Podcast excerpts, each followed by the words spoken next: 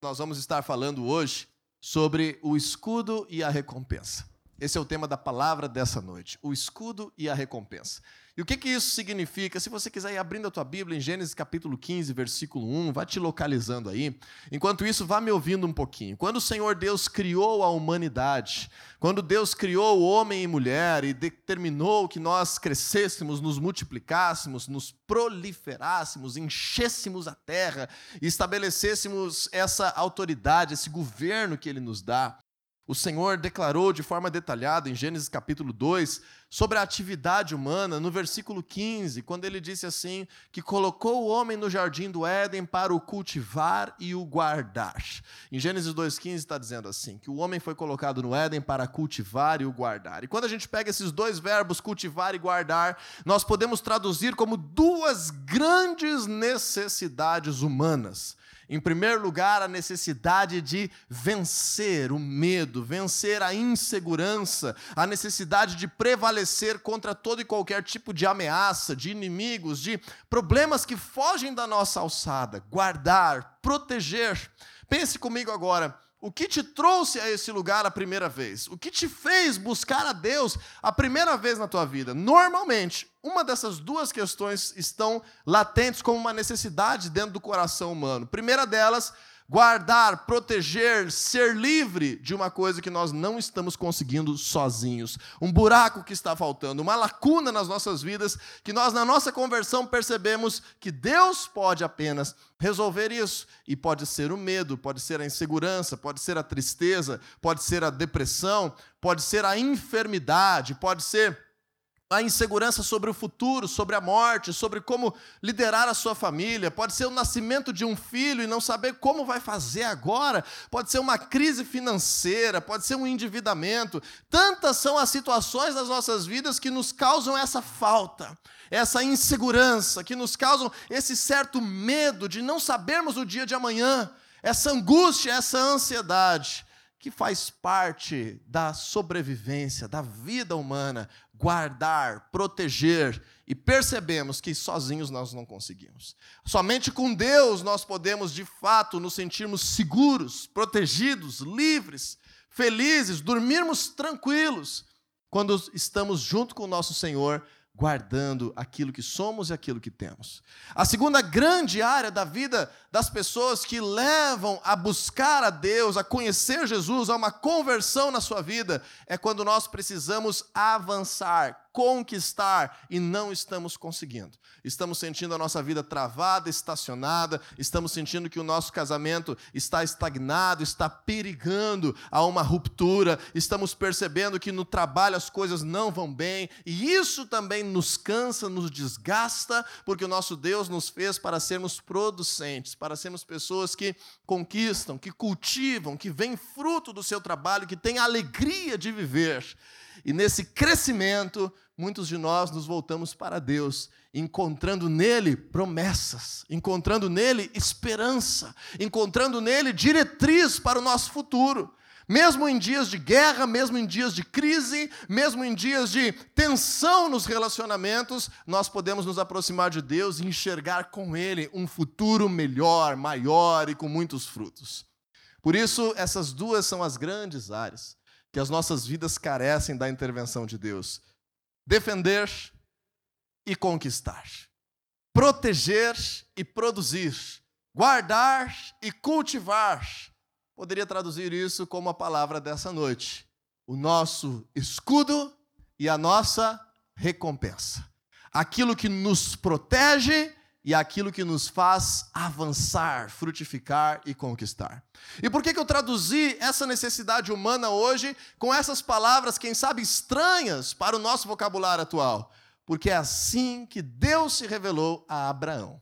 E por isso eu gostaria de ler contigo Gênesis capítulo 15, versículo 1. Quando diz assim a palavra de Deus: Depois dessas coisas, o Senhor falou a Abraão numa visão, e aqui está com um A a menos, Abrão, por causa que Abrão teve o seu nome mudado por Deus. Várias vezes eu vou chamar o Abrão de Abraão, entenda isso como sinônimo. E Deus disse a ele: Não tenha medo, Abrão, eu sou o seu escudo. E na NVI diz assim: Grande será a sua recompensa. Eu tenho que te dizer que a Bíblia sofreu muitas traduções. E alguns textos bíblicos, em algumas versões que foram traduzidas, o tradutor tentou dar uma ajudinha para Deus e colocou algumas expressões, alguns verbos, conectou algumas palavras, como ele interpretou que seria correto. E na NVI, neste versículo, existe um equívoco de tradução. A Bíblia no original hebraico que foi escrita não diz grande será a sua recompensa, porque quando nós lemos esse versículo assim, parece que Deus está dizendo assim: Eu sou o teu escudo, se coloque debaixo de mim e aí você receberá uma recompensa. Então é um negócio. Eu me coloco debaixo de Deus em troca de algo que Ele pode me dar. E muita gente está se aproximando de Jesus e das igrejas cristãs para isso. Eu quero entrar para a igreja por algo que Deus pode me dar. E não é essa a essência desse texto.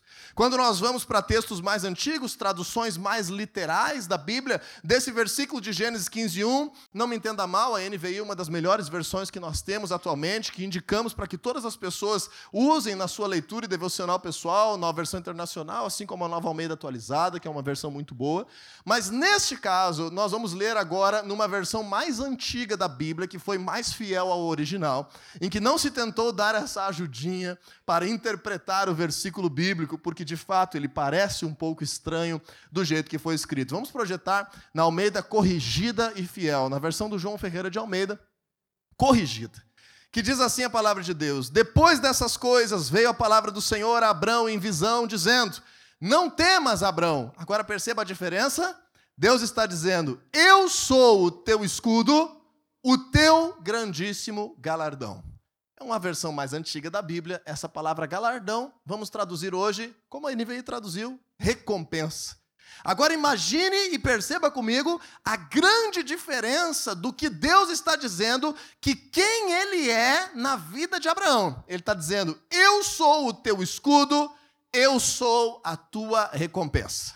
Eu sou isso na tua vida. Eu sou a personificação da proteção e da confiança que você precisa, e eu sou a pessoa que personifica a maior recompensa de todas que você pode ter. Independente do que Deus pode fazer, ele mesmo é a tua recompensa. Independente de problemas que você vai enfrentar ou possa trilhar, o Senhor é o teu escudo. E com base nesse entendimento de que Deus é o escudo e a recompensa de Abraão, é que nós vamos construir hoje uma mensagem da Bíblia muito poderosa. Se você puder fazer algumas anotações, eu vou usar muitos versículos, muitos textos bíblicos, vamos projetar alguns e os principais eu vou pedir para você abrir. Claro, se quiser fazer menção de abrir todos, fique à vontade. Por exemplo, em Gálatas capítulo 3, versículo 29, a palavra de Deus diz assim: Se vocês são de Cristo, vocês são descendência de Abraão. Diga aí para quem está perto de ti, você é descendente de Abraão. Talvez você não sabia, mas você é descendente de Abraão. Você vai dizer, Ué, mas eu nem judeu sou. Como eu sou descendente de Abraão? Porque a Bíblia diz que se cremos em Jesus, por fé, nós entramos debaixo da linhagem de bênção de Abraão. Nós entramos para dentro do, da promessa que Deus fez a Abraão, que por meio dele todas as famílias da terra seriam abençoadas. Mais do que isso, em Romanos capítulo 4, versículo 16, o apóstolo Paulo nos explica que não são somente os descendentes de sangue que herdam aquilo que Abraão recebeu de Deus, mas aqueles que têm a mesma fé que Abraão teve. Esses também se conectam à bênção de Deus sobre Abraão. E por que, que nós vamos falar sobre Abraão hoje? Porque Abraão representa o homem que entendeu a graça antes de qualquer outro. Abraão representa o homem que foi justificado pela fé, o homem que recebeu essa inocência diante de Deus, mesmo com uma natureza pecaminosa, porque creu, e porque creu, foi creditado na conta de Abraão justiça diante de Deus, aprovação diante de Deus, ao ponto de que a Bíblia nos ensina que Abraão foi chamado amigo de Deus. E agora todo o Antigo Testamento, a partir de Gênesis capítulo 12, se desenrola por meio da história do povo de Israel. E quem é o povo de Israel? É o povo gerado geneticamente pelo filho, neto, bisnetos, tataranetos de Abraão. Abraão é o patriarca da nação de Israel. Jesus veio dessa nação. Então Jesus é descendente de sangue de Abraão. E agora todo o Antigo Testamento é formado a partir da relação iniciada, da aliança firmada entre Deus e Abraão. Talvez você está com a tua Bíblia aberta em Gênesis capítulo 15, você vai ver que no título do capítulo 15 está dizendo assim: a aliança de Deus com Abraão, ou algo parecido com isso. Porque em Gênesis 15 está detalhando como que Deus se comprometeu e firmou a sua palavra e firmou a sua aliança com Abraão.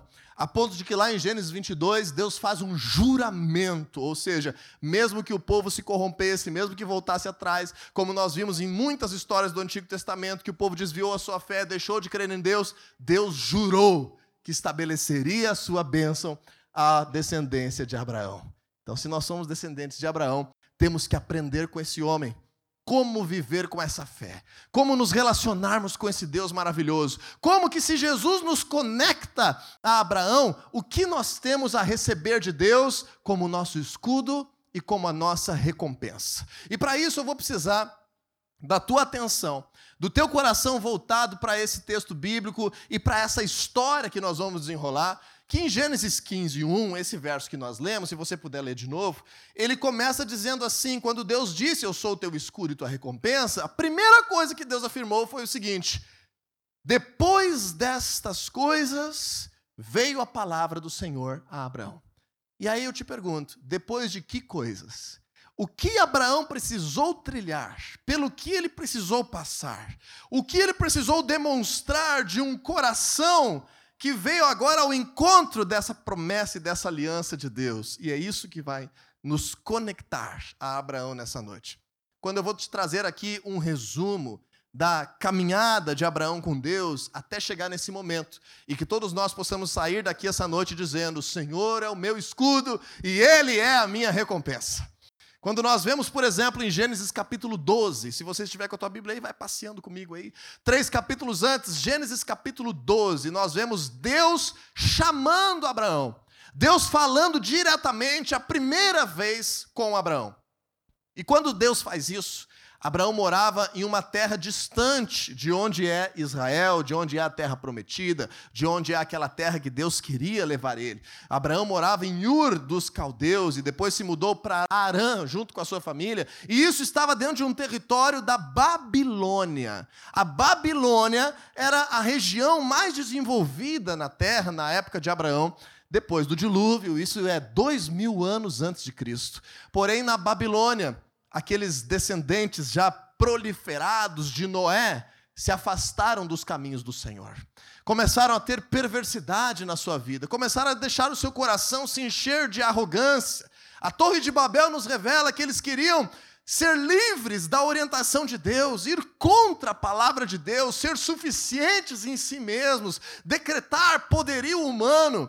E daquele povo se formou o império babilônico que perdurou por muitos séculos na história. E Abraão estava lá. Inclusive a Bíblia fala que Terá, o pai de Abraão, lá no livro de Josué faz uma menção que o pai de Abraão era um idólatra a outros deuses. Então, de repente, Deus percebe em Abraão, e existem muitas histórias fora da Bíblia sobre ele, como que ele já cria em Deus, mesmo diferente da sua casa, diferente do seu povo. E Deus diz a ele em Gênesis 12, 1. Vamos abrir lá juntos? Gênesis 12, 1. Que Deus disse a Abraão: sai da tua terra, da tua parentela, do meio dos teus parentes, da casa do seu pai, e vá para a terra que eu lhe mostrarei. Então, a primeira coisa que nós aprendemos com Abraão, nós precisamos purificar o ambiente que nós estamos vivendo. Nós precisamos muitas vezes tomar uma decisão de separar a nossa vida de um ambiente pecaminoso, de um ambiente de idolatria, de um ambiente de perversidade que está nos influenciando. Então, logicamente, nós não vamos nos isolar do mundo e virar monges eremitas, mas nós precisamos entender e discernir quais ambientes estão nos influenciando e, se necessário, nós precisamos sair desses ambientes para fortalecer a nossa vida com Deus. Essa é a primeira coisa que nós aprendemos com Abraão. E aí nós vemos que Abraão foi para uma terra desconhecida. E quando você recebe Jesus, é justamente essa proposta. Jesus diz assim para nós em 2 Coríntios capítulo 5, versículo 17, que aquele aquele que está nele, aquele que está em Cristo, é uma nova criatura. As coisas antigas se passaram e vieram coisas novas. E agora nós temos um futuro diferente daquele que teríamos sem Jesus. Nós temos um futuro novo, inimaginável, que deve ser vivido pela fé. Você está conseguindo entender isso? Abraão saiu da Babilônia para uma terra desconhecida. Ele foi para uma terra que ele nunca havia estado. Lá em Hebreus capítulo 11, versículo 8, fala que Abraão se deslocou da Babilônia, de Ur dos Caldeus, para Canaã, pela fé, sem saber para onde estava indo. Indo porque creu na palavra e na orientação de Deus. E esse é o primeiro grande erro dos cristãos. Muitas vezes nós queremos colocar a nossa opinião competindo com a palavra de Deus e resistimos às mudanças nas nossas vidas. Será que poderemos dizer que o Senhor de fato é o nosso escudo e a nossa recompensa? Abraão teve que fazer isso. Ele teve que separar a sua vida para um ambiente que Deus estava direcionando ele. Em segundo lugar, nós vemos na palavra de Deus que essas coisas que aconteceram com Abraão, por exemplo, foram ligadas a uma promessa que Deus fez para ele. Lá no versículo 2 de Gênesis 12 diz assim: Farei de você um grande povo e o abençoarei. Tornarei famoso o seu nome e você será uma bênção. Deus começou a se revelar como Deus que seria a própria recompensa de Abraão. Numa terra desconhecida, sem saber o que estava pela frente, o Senhor disse: Abraão, creia em mim e você será uma bênção, você será famoso, você crescerá, você viverá uma vida abundante, uma recompensa que tu não imagina está pela frente quando você anda pela fé. E ainda no versículo 3, o Senhor diz a ele assim: Abençoarei os que o abençoarem, amaldiçoarei os que o amaldiçoarem. O Senhor se revelando como o escudo de Abraão, a fonte de proteção de Abraão. E ele diz ainda no final da promessa: E por meio de você, todos os povos da terra serão abençoados. O que, que nós vemos na palavra de Deus? O próximo versículo na tua Bíblia está dizendo assim: Abraão partiu de lá.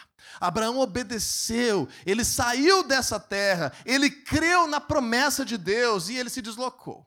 Porém, Abraão fez algo que ele levou consigo o seu sobrinho chamado Ló. Abraão levou Ló consigo, que era o seu sobrinho. Então guarda esses dois nomes, Abraão e Ló. E em Gênesis capítulo 13, nós percebemos que Abraão, mesmo que estava com a sua família, estava com Ló, que era seu parente, Agora, não mais o ambiente cultural, não é mais o ambiente do mundo, não é mais uma separação da perversidade, da idolatria, mas ele estava tendo um relacionamento próximo com alguém que não cria no mesmo Deus. E esse relacionamento próximo se transformou num relacionamento de negócios, se transformou em projetos de longo prazo e começou a haver desavença. E essa é a segunda coisa que nós aprendemos com Abraão. Gênesis capítulo 13, no versículo 12, está dizendo o resultado de uma briga, de uma desavença, que começou a ocorrer entre os pastores de Abraão e os pastores de Ló. Eles tinham enriquecido tanto, prosperado tanto, que não tinha mais lugar para eles estarem juntos. E aí começaram a ter intrigas, começaram a ter problemas de relacionamento. O que, que Abraão fez de forma muito sábia? Ele disse: Ló, eu não quero brigar contigo. Eu não quero ter um problema relacional contigo. Então, por causa que nós cremos de forma diferente, por causa que os nossos pastores, os nossos negócios não estão se entendendo, eu vou precisar me afastar um pouco de ti agora para continuar trilhando aquilo que Deus colocou no meu caminho. Entenda que Deus não está dizendo que nós precisamos abrir mão da nossa família. Deus está dizendo que nós não podemos abrir mão da nossa fé e das nossas promessas. Porque quando nós vemos uma situação muito parecida acontecendo na Bíblia, lá no livro de Ruth, não vai dar tempo de estudarmos isso hoje, mas anote para você estudar. Lá no livro de Ruth fala da história de uma mulher chamada Noemi. E Noemi tinha dois filhos e duas noras, e uma das suas noras se chamava Ruth. E agora acontece um imprevisto na vida dessa família, e os seus dois filhos acabam sendo mortos. E Ruth agora está desamparada, imagine, viúva, em tempos de séculos antes de Cristo. Eram pessoas que passavam muitas dificuldades. Porém, uma viúva jovem poderia ter mais chance de se casar novamente, de ser suprida novamente na sua necessidade. Aí Noemi, a sua sogra, que estava sem condições, chega para Ruth, como Abraão chegou para Ló. E diz assim para Ruth: Ruth, Vá, você é livre, vá fazer a tua vida, vá achar uma nova família para você, vá construir algo novo. Você nem pertence à minha família, você não é minha filha, os meus filhos morreram, então eu estou te liberando. Pode fazer o que você quiser da sua vida e trilhar o teu caminho. O que que Ruth faz diferentemente de Ló? Ruth diz assim: Eu não vou. Eu não vou me afastar de ti. Os teus caminhos são os meus caminhos, o teu Deus será o meu Deus. Para onde tu fores, eu irei. Ruth entendeu que Noemi tinha uma aliança com a bênção de Abraão, com a bênção de Deus sobre a sua vida, e que o melhor caminho para ela era mudar o que fosse preciso, mas não perder a bênção. Entendeu? Com Ló não foi assim, porque Ló tinha um coração obstinado, Ló tinha um coração ganancioso, e muitas vezes nós estamos insistindo em relacionamentos que são influentes na nossa vida de pessoas que têm crenças completamente diferentes. E aí começa a competir os valores na nossa semana, começa a competir aquilo que nós fazemos lá no nosso trabalho, começa a competir não é problema nós temos pessoas que nós nos relacionamos fora da nossa fé, mas quando isso começa a gerar desavença, quando isso começa a ameaçar as promessas de Deus para a tua vida, você precisa demonstrar qual é a tua prioridade. Então Abraão, sem criar uma cisão pessoal com o seu sobrinho, ele disse: Ló, tu tem oportunidade, escolhe o que tu quiser, a terra que tu quiser, tu escolha, para o lado que tu for, eu vou para o lado oposto. Abraão sendo o mais velho tendo autoridade, ele deixou que Ló escolhesse. E quando se deixa que Ló escolha, sendo ganancioso e não servindo a Deus, o que, que ele fez? Tentou passar a perna no seu próprio tio. Ló olhou e viu as campinas do Jordão. Ló viu um lugar verde, bonito, com belas pastagens, que poderia trazer uma recompensa humana, imediata, o melhor lucro para ele. E Ló disse: Abraão, tio, eu estou indo ali para aquele lado, que é mais fértil, mais bonito, mais frutífero. Eu estou indo para o lado das campinas do Jordão. E Abraão disse: Ok, não tem problema, eu vou para o outro lado. E Abraão então saiu de onde estava e se estabeleceu em Hebron. Agora vamos ver comigo o resultado disso em Gênesis 13, 12. Veja comigo Gênesis 13, 12. Diz assim: Abraão ficou na terra de Canaã mas Ló mudou o seu acampamento para um lugar próximo a Sodoma, entre as cidades do vale. Você lembra alguma coisa desse nome, dessa cidade? Sodoma. Ló não sabia, nós sabemos, que Sodoma futuramente seria destruída pelo próprio Deus por causa da perversidade humana, por causa da idolatria, por causa da promiscuidade sexual, por causa da pecaminosidade. Então, entenda que às vezes as propostas mais lucrativas estão de mãos dadas com o pecado. As propostas mais lucrativas estão de mãos dadas com a corrupção, com a perversidade. Veja comigo Gênesis 13, 13. Diz assim: os homens de Sodoma eram extremamente perversos e pecadores contra o Senhor. O que, que a Bíblia está fazendo questão de dizer? Ló, de propósito, se aproximou do pior ambiente que teria, um ambiente pior do que aquele que Deus mandou o seu tio se afastar ali no passado. Ló também vivia lá na Babilônia e sabia que Deus mandou Abraão sair de lá, pois ele foi direto se aproximar do ambiente da perversidade para ter lucros melhores. Você já deve imaginar o que aconteceu com Ló.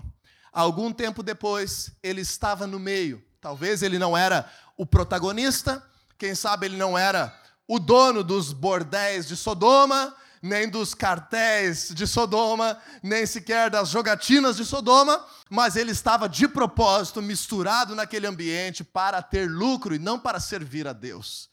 E agora o que aconteceu?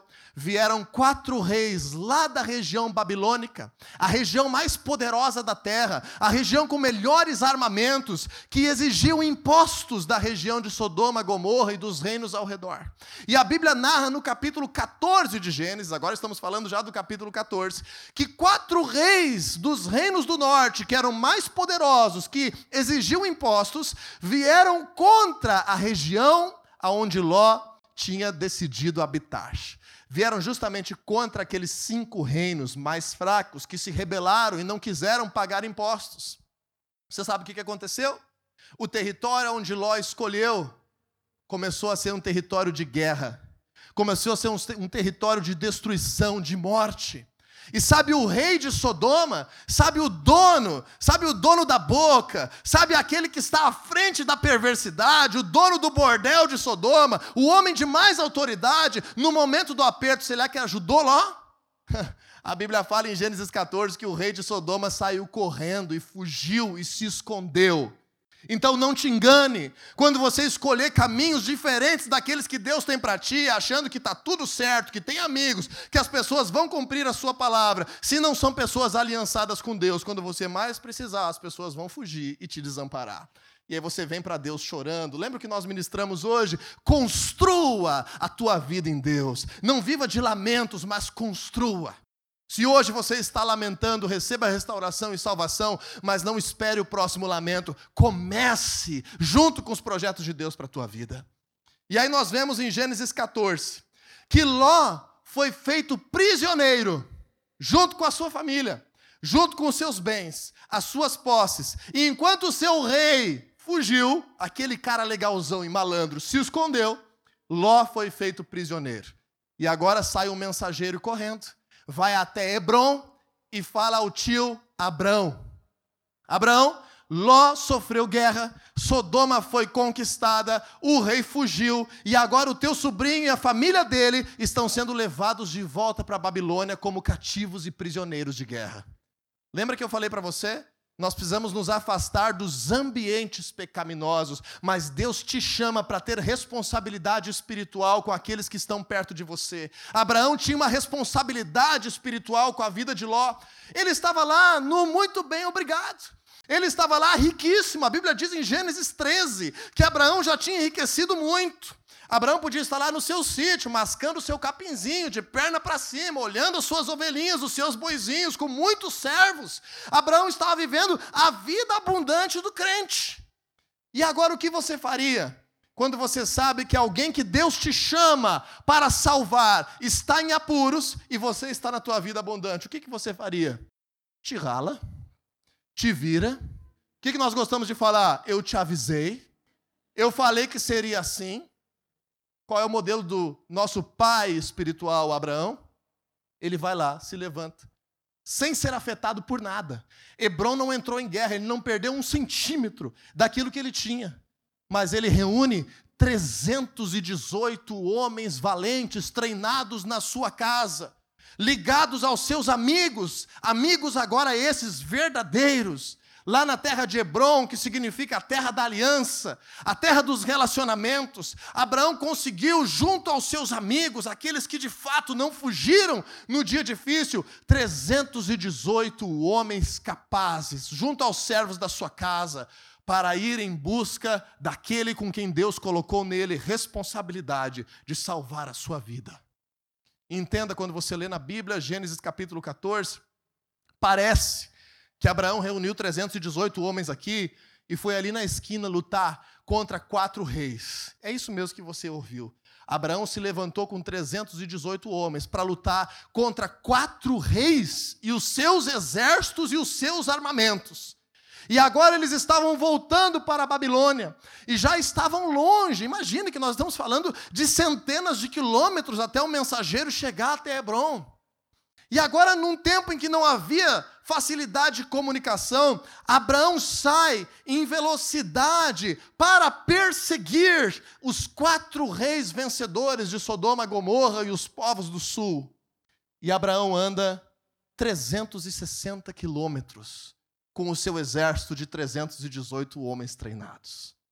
Sem carro, sem, sem recurso, sem tecnologia que nós temos hoje.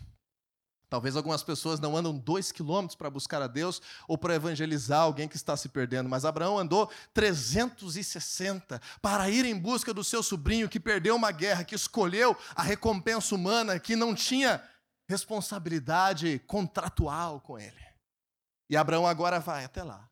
E com 318 homens. Em Gênesis 14, a Bíblia narra que ele ataca de forma sábia que Deus dá uma direção para ele, que ele divide os seus 318 homens em pequenos grupos, e eles surpreendem aqueles quatro reis e seus exércitos, e milagrosamente Abraão derrota, com 318 homens, quatro reis e seus exércitos na terra de Dan, lá ao norte de Israel, e os perseguiu até Damasco, ainda saiu correndo 100 quilômetros atrás deles, até Damasco, onde hoje é a Síria perseguindo-os e despojando-os. Então Abraão começa a voltar de lá. Com quem debaixo do braço? Ló, sua família, seus bens, tudo aquilo que tinha sido roubado pelo inimigo. E Abraão está voltando agora. Foi lá e comprou a briga que não tinha a ver com o seu bem-estar, mas que tinha a ver com o projeto de Deus, que tinha a ver com a responsabilidade por aqueles que ele amava. Comprou a briga e está voltando à sua casa. E agora veja comigo. Gênesis capítulo 14, versículo 17.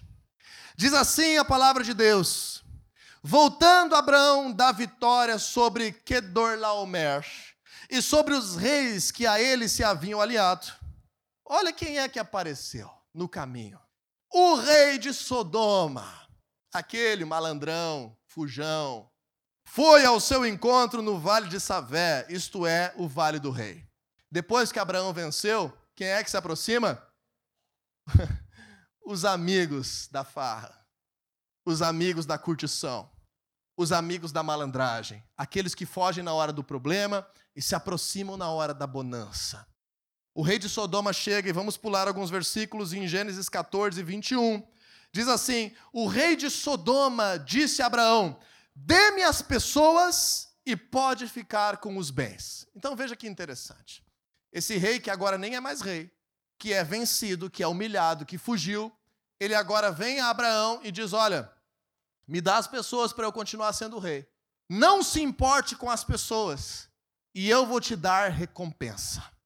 Deixa eu te dizer, sodomita é o apelido bíblico para a cultura das trevas. Sodoma representa o projeto das trevas. Sodoma representa as obras do diabo. Sodoma representa a aliança com o mal. Sabe o que, que Satanás faz quando você vence? Sabe o que, que Satanás faz quando você vence? Traz uma tentação para que, dizendo assim para você, não se importe com as pessoas, deixe as pessoas comigo e eu ainda vou te fazer prosperar, enriquecer e ter muitas coisas materiais na tua vida. E muitos cristãos acabam caindo nessa mentira do diabo. Quando Satanás faz uma proposta para que pareça que você foi o herói, para que pareça que não foi Deus que te fez vencer, para que pareça que você é o mais capaz, junto com os teus 318, para vencer a pior guerra do mundo. E isso é uma das coisas que nós mais vemos acontecer no cristianismo. Pessoas se aproximarem de Deus, pessoas irem à célula, pessoas orarem, pessoas se aproximarem da igreja, pessoas se voltarem para Deus no dia do desespero. E quando o Senhor é o seu escudo, as protege e as faz vencer, Satanás vem com uma proposta e dá uma recompensa melhor. E as pessoas trocam o seu Deus facilmente. Mas Abraão nos ensina no versículo 22, ele respondeu ao rei de Sodoma: De mãos levantadas ao Senhor, o Deus Altíssimo, Criador dos céus e da terra, eu juro que não aceitarei nada do que lhe pertence, nem mesmo um cordão ou uma correia de sandália, para que você jamais venha dizer: Eu enriqueci Abraão. Jamais permita ter riquezas ilícitas na tua vida. Jamais permita que Satanás tenha posse espiritual daquilo que você conseguiu conquistar de forma material, porque a tua alma está em jogo. A bênção de Deus sobre a tua vida está em jogo. Então, agora, se Sodoma representa o reino das trevas, se Sodoma é aquela ameaça que faz você achar que você foi bom, que talvez por acaso você orou no momento de fragilidade, mas agora, uau, eu consegui vencer, eu sou o vencedor. Se Sodoma diz isso para você, Abraão teve um outro encontro no caminho. Vamos ver Gênesis capítulo 14, versículo 18, quando se aproxima uma outra figura de autoridade, um outro rei de Abraão. Diz assim: então Melquisedeque, fala comigo, Melquisedeque. Muito bem, uma palavra difícil de pronunciar, grave esse nome. Melquisedeque, rei de Salém e sacerdote do Deus Altíssimo. Entenda comigo aqui, ele era rei de Salém e sacerdote do Deus Altíssimo. Quando a Bíblia fala Deus Altíssimo, ela está falando sobre o Senhor como soberano rei. O nosso Deus como rei dos reis, o nosso Deus como maior autoridade. Então esse Melquisedeque representava um rei mais poderoso do que ele, que era o Deus Altíssimo. O El Elion. E aí então Melquisedeque trouxe pão e vinho e abençoou Abrão, dizendo: Bendito seja Abrão pelo Deus Altíssimo, Criador dos céus e da terra. E agora perceba o que Melquisedeque diz: E bendito seja o Deus Altíssimo, que entregou seus inimigos nas suas mãos. O que que Melquisedeque afirma? Não foi tu, Abraão, que conseguiu essa vitória. Não foi tu que é o super-herói. Tu não é o Batman de dois mil anos antes de Cristo, nem o Superman. Abraão, tu só conseguiu essa vitória porque o Deus Altíssimo estava contigo. Porque Ele entregou os teus inimigos nas tuas mãos. E é isso que Jesus representa para as nossas vidas. Jesus nos lembra todos os dias que nós temos perdão, que nós temos graça, que nós temos bênção por causa do sacrifício dele na cruz. Porque lá em Hebreus capítulo 7, versículo 3, a Bíblia declara que Melquisedeque é semelhante ao Filho de Deus. Há uma analogia, há uma tipologia, há uma simbologia de Sodoma com reinos de trevas e as esferas de atuação de Satanás. E há uma simbologia bíblica com Melquisedeque e um reino de paz e justiça e a figura do Senhor Jesus Cristo. Leia com outros olhos comigo agora, versículo 18. O que que Melquisedeque trouxe a Abraão, representando Deus, propondo uma aliança, que, que ele trouxe? Ele trouxe pão e vinho. Quem é o outro que trouxe pão e vinho, simbolizando uma aliança com Deus nas nossas vidas? O nosso Senhor Jesus Cristo. Então, Melquisedeque, ao invés de fazer uma negociata com Abraão, ao invés de propor um toma lá da cá com Abraão, ao invés de dizer, olha, me dá isso e eu fico com aquilo, ele trouxe uma proposta de aliança. Ele trouxe uma palavra de bênção, representando Deus, dizendo: Deus está querendo fazer uma aliança contigo. Era uma das formas de fazer uma aliança, era fazendo uma refeição juntos, era recebendo pão e vinho. Abraão não aceitou, graças a Deus, aliança com Sodoma, mas Abraão aceitou aliança com Melquisedeque. Abraão correspondeu a essa aliança. Abraão disse: O Senhor é meu escudo, o Senhor é a minha recompensa. Sabe como que ele disse? Não foi com palavras que ele disse. Ele disse por meio do versículo 20, quando ao final dessa bênção, em resposta a essa aliança, reconhecendo que foi por Deus e que se fosse pelo braço dele, ele seria mais um Ló nesse mundo, Abraão lhe deu o dízimo de tudo. Essa é a primeira ocorrência da palavra dízimo na Bíblia. Essa é a primeira vez que vem o conceito de dízimo na Bíblia. Deus não exigiu, não estava dentro da lei, não é algo que a igreja inventou lá depois da ressurreição de Cristo, mas a fé do patriarca Abraão nos ensina que a nossa devolução a essa proposta de aliança é nos associarmos àquilo que nós temos de forma material também aquilo que está ligado à benção do nosso Deus. Como resposta a essa aliança, Abraão escolheu dizer: O Senhor é que me deu isso, isso pertence a Ele. Os despojos de guerra pertencem a Ele. O dízimo de tudo isso, o louvor de tudo isso, a glória de tudo isso pertence a Ele. Quando falamos de dízimo, biblicamente, estamos falando de tributação.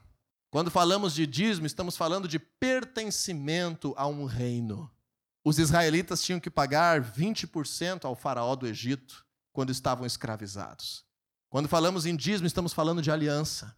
E até os dias de hoje, as pessoas não gostam de falar de dízimo nas igrejas, por causa que existiram algumas lideranças cristãs que deturparam, que sujaram, que mancharam, que corromperam as finanças do cristianismo. Mas a palavra de Deus nos ensina, e esse princípio é refletido na nossa vida hoje. Imagine agora comigo. A pessoa que te paga, você tem uma aliança com ela. Se você é um prestador de serviço, a pessoa que te paga, você tem uma aliança com ela. Se você é um empregado contratado, a pessoa que te paga, você tem uma aliança com ela. Dízimo, dinheiro, honorários, recompensas financeiras envolvem um compromisso. Quando você se associa a um clube, a um clube, por exemplo, aquático, você vai pagar uma mensalidade e vai te tornar aliançado.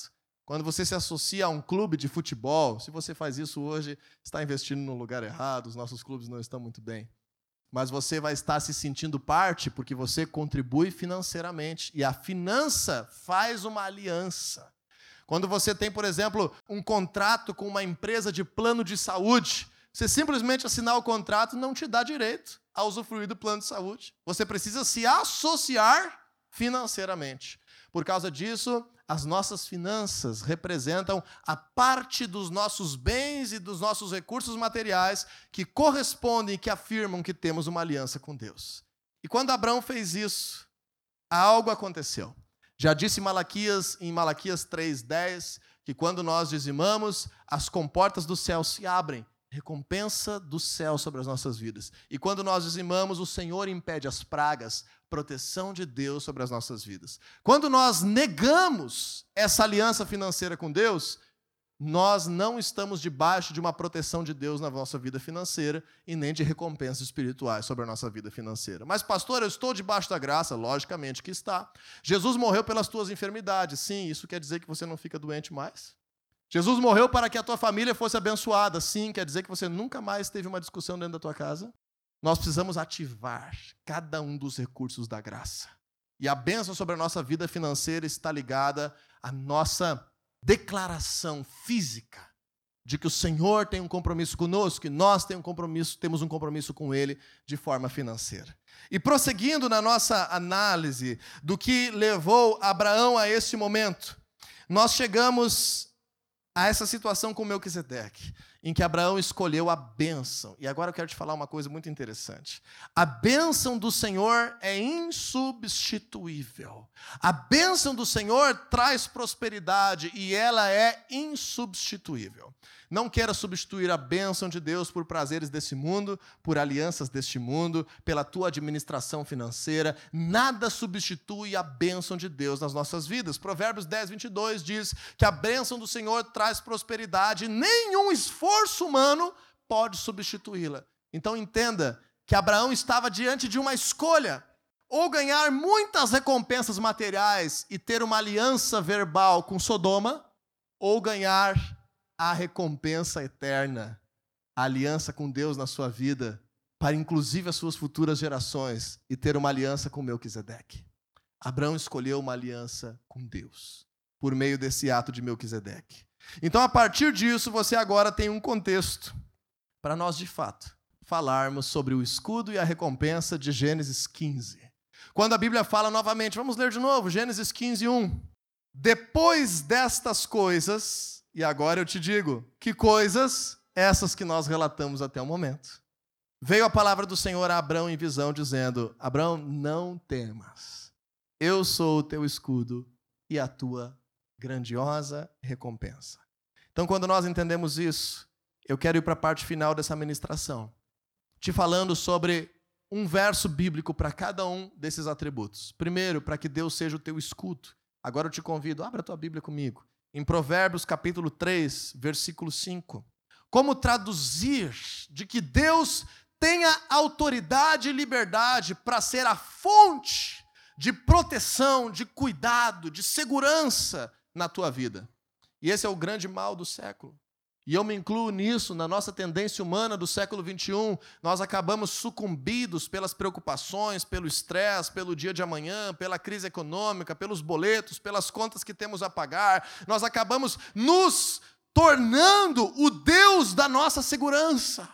E a palavra de Deus diz em Provérbios capítulo 3, versículo 5: Confie no Senhor de todo o seu coração e não se apoie em seu próprio entendimento. Você confia no Senhor de todo o teu coração? Reflita comigo por um instante. O que significa confiar no Senhor de todo o teu coração? se ele trazer um conselho sobre a tua vida, mesmo que você nunca tenha feito, mesmo que você nunca tenha ido lá, mesmo que você nunca tenha experimentado este caminho, confie na sua palavra acima da tua opinião. Nós, como cristãos, somos gerados por Deus num espírito criativo, num espírito de excelência, num espírito de beleza. Você sabia disso? Quando a pessoa se converte, ela fica mais bonita. É isso que revela os anos do cristianismo. Olha uma foto de você antes de servir a Deus e você vai ver o que eu estou te dizendo. Nosso semblante muda, nossa aparência muda, nossa excelência muda, porque o Senhor nos dá criatividade, nos dá beleza. O Senhor floresce a nossa vida com criatividade. Mas agora existem coisas que estão na nossa alçada de ter pluralidade. E outras coisas que eu digo a você como pastor hoje. Ai de mim eu ter uma opinião divergente da palavra de Deus. Ai de mim achar que eu sei que algo é melhor para a minha vida, sendo diferente daquilo que a palavra de Deus declara. O meu fim estará próximo. Porque quando nós nos tornamos cristãos, entenda uma coisa comigo: você não é cristão você está do mesmo lado das trevas, mesmo que inconscientemente. A natureza pecaminosa diz isso. Então as coisas até dão certo quando nós fazemos do jeito que não é o jeito de Deus, aparentemente e momentaneamente. Quando nós nos tornamos cristãos, a Bíblia fala em Colossenses 1,13 que somos resgatados de um domínio de trevas e transportados para o reino do seu Filho amado. Quando isso acontece, 1 Pedro 5,8 diz que agora aquilo que não nos fazia mal no momento, Satanás se torna como um leão rugindo ao nosso redor, tentando o um momento que possa nos tragar. Então, a maior imbecilidade humana é fazer uma aliança com Deus e não cumprir os seus princípios e ficar tomando, tomando e tomando prejuízo das trevas que vai ter brecha para destruir a tua vida, porque estamos num contexto de batalha espiritual. Uau! Isso é muito importante entender. Então, se servimos a Deus, sirvamos por inteiro. Se servimos a Deus, sirvamos 100%. Se confiamos em Deus, Confie para o teu casamento, confie para o teu dia de trabalho amanhã, confie para ter comida na tua mesa mês que vem, confie o teu Deus para o teu desenvolvimento profissional, confie os teus sonhos em oração, confie o teu jeito de ser pai, o teu jeito de ser marido, o teu jeito de ser esposa, confie para ser um filho melhor, confie para você trabalhar nessa terra, confie as tuas finanças a Ele, confie o teu coração ao Senhor. Confie, busque a palavra de Deus, busque o seu conselho, confie nele de todo o teu coração. E como recompensa, eu quero trazer um texto bíblico que está aí no livro de Salmos, capítulo 16, verso 2. Salmos 16, 2. Esse texto de Salmos é um texto também muito interessante da Bíblia. Quando o salmista diz assim: Ao Senhor declaro, vamos ver na NVI, Tu és o meu Senhor, não tenho outro bem, não tenho bem nenhum além de ti. Quando a gente lê isso, a gente vai dizer: é um mendigo que está escrevendo isso. É uma pessoa que realmente está na miséria completa e está dizendo: Senhor, tu és a única coisa que me restou. Mas esse salmo está mal traduzido dessa forma, mais uma vez. Hoje estamos pegando alguns textos com problema de tradução ao português. Eu quero que você entenda que o salmista está querendo dizer que mesmo com todas as suas riquezas, os seus bens e qualquer coisa que ele pode conquistar nessa terra, até mesmo os filhos gerados, o seu legado na história, ele desconsidera isso como algo que realmente ele queira possuir, comparado à presença de Deus. A versão do Rei James atualizada da Bíblia diz assim, esse mesmo versículo: Ao Senhor declaro, tu és o meu Senhor. Escute, não tenho bem maior além de ti. Talvez assim a gente compreende um pouco melhor. O que significa Deus ser a nossa recompensa? O que significa o Senhor ser a tua recompensa? Entenda comigo algo, gente. Existe uma infinidade de pessoas dentro das igrejas buscando a bênção e não buscando a Deus. Existe uma infinidade de cristãos na nossa nação buscando o que Deus pode dar e não quem Deus é. Me entenda que se você buscar o que Deus pode dar e não quem Deus é, você até pode perseverar, mas no momento da tua vitória, se Satanás te oferecer algo maior e melhor e disfarçado para te dar, você terá um risco muito grande de cair e romper a tua aliança com Deus. Abraão entendeu que ele não precisava do que Deus podia lhe dar, ele precisava de Deus na vida dele. O Senhor é o meu escudo, se o Senhor é o meu escudo, não importa a guerra que eu enfrente. Se o Senhor não é o meu escudo, cada guerra que eu enfrentar, eu vou primeiro me desesperar e buscar ajuda e ficar numa aflição e tentar resolver aquele problema e com medo do futuro. Se o Senhor é o meu escudo, não importa a dificuldade que venha pela frente, Ele vai me proteger, me guardar, me livrar e me fazer salvo. Se o Senhor é a minha recompensa, eu não busco Ele por aquilo que Ele pode me dar hoje. Pelo contrário, deixa eu te fazer uma pergunta. Se Deus não te der nada do que você está pedindo a Ele, você continuaria buscando a Ele?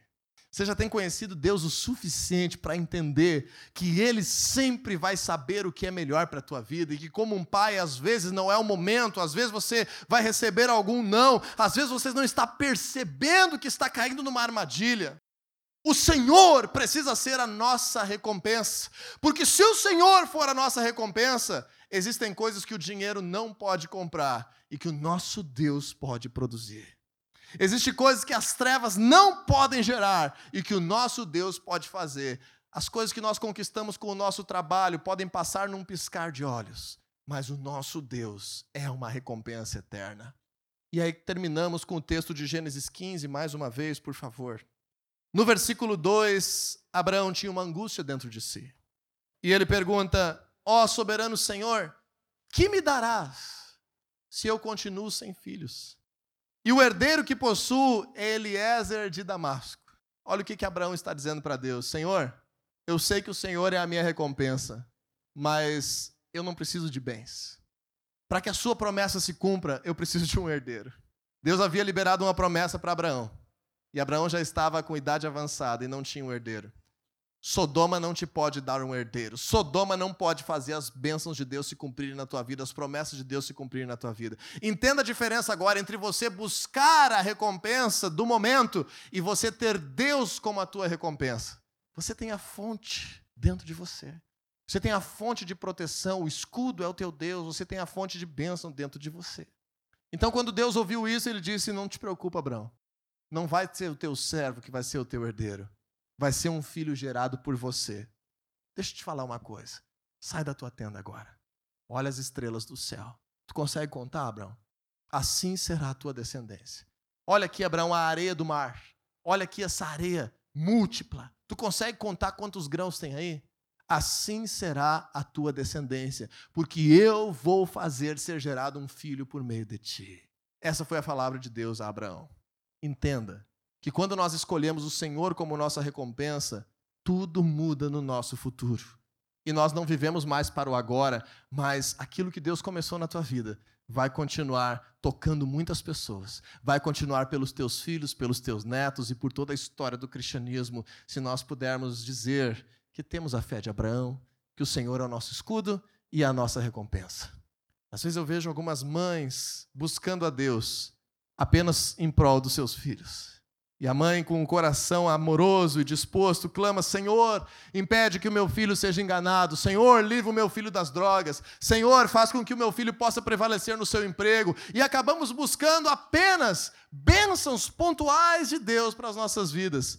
Não é um problema fazer isso, desde que você tenha clareza de que o Senhor está dentro de ti e que Ele é a tua recompensa e não busque ele apenas porque ele pode te dar. Deus prometeu que Abraão seria famoso. Então eu te digo, um cristão, ele pode ter infinitas recompensas, riquezas, fama, prosperidade, desde que ele saiba estar satisfeito com Deus, se ele não estivesse com nada disso. O apóstolo Paulo nos fala em Filipenses capítulo 4: Eu sei o que é ter um banquete, eu sei o que é passar fome. Eu sei o que é viver em liberdade, eu sei o que é viver acorrentado. Eu sei o que é estar bem vestido e eu sei o que é estar envergonhado pela nudez. Tudo eu posso naquele que me fortalece. Todas as coisas são possíveis. Então não é problema você desejar ter prosperidade na tua vida, desde que Deus esteja acima disso. O problema é quando nós barganhamos com o nosso cristianismo, achamos que estamos fazendo negócio com Sodoma Assim como tem tantas pessoas cegadas por aí nas esquinas, oferecendo animais mortos, sacrifícios, oferecendo oferendas a entidades demoníacas. para estar tendo um benefício de uma recompensa humana e perdendo a sua alma. O Senhor teu Deus é o teu escudo e a tua recompensa. Saia da terra que for preciso, do ambiente que for preciso. Mantenha a tua fé como prioridade, mesmo acima de relacionamentos. Mantenha a tua promessa como prioridade na tua vida. Faça um esforço e compre a briga por aqueles que Deus coloca no teu coração a missão de salvar a sua vida, mesmo que isso não interfira na realidade que você está vivendo. Tenha amigos de verdade que não vão fugir na hora do aperto, mas que vão te ajudar a batalhar as tuas guerras junto contigo. Escolha o lugar da aliança e não o lugar da recompensa imediata. Não mergulhe em ambientes de pecaminosidade, não ande na beira do precipício.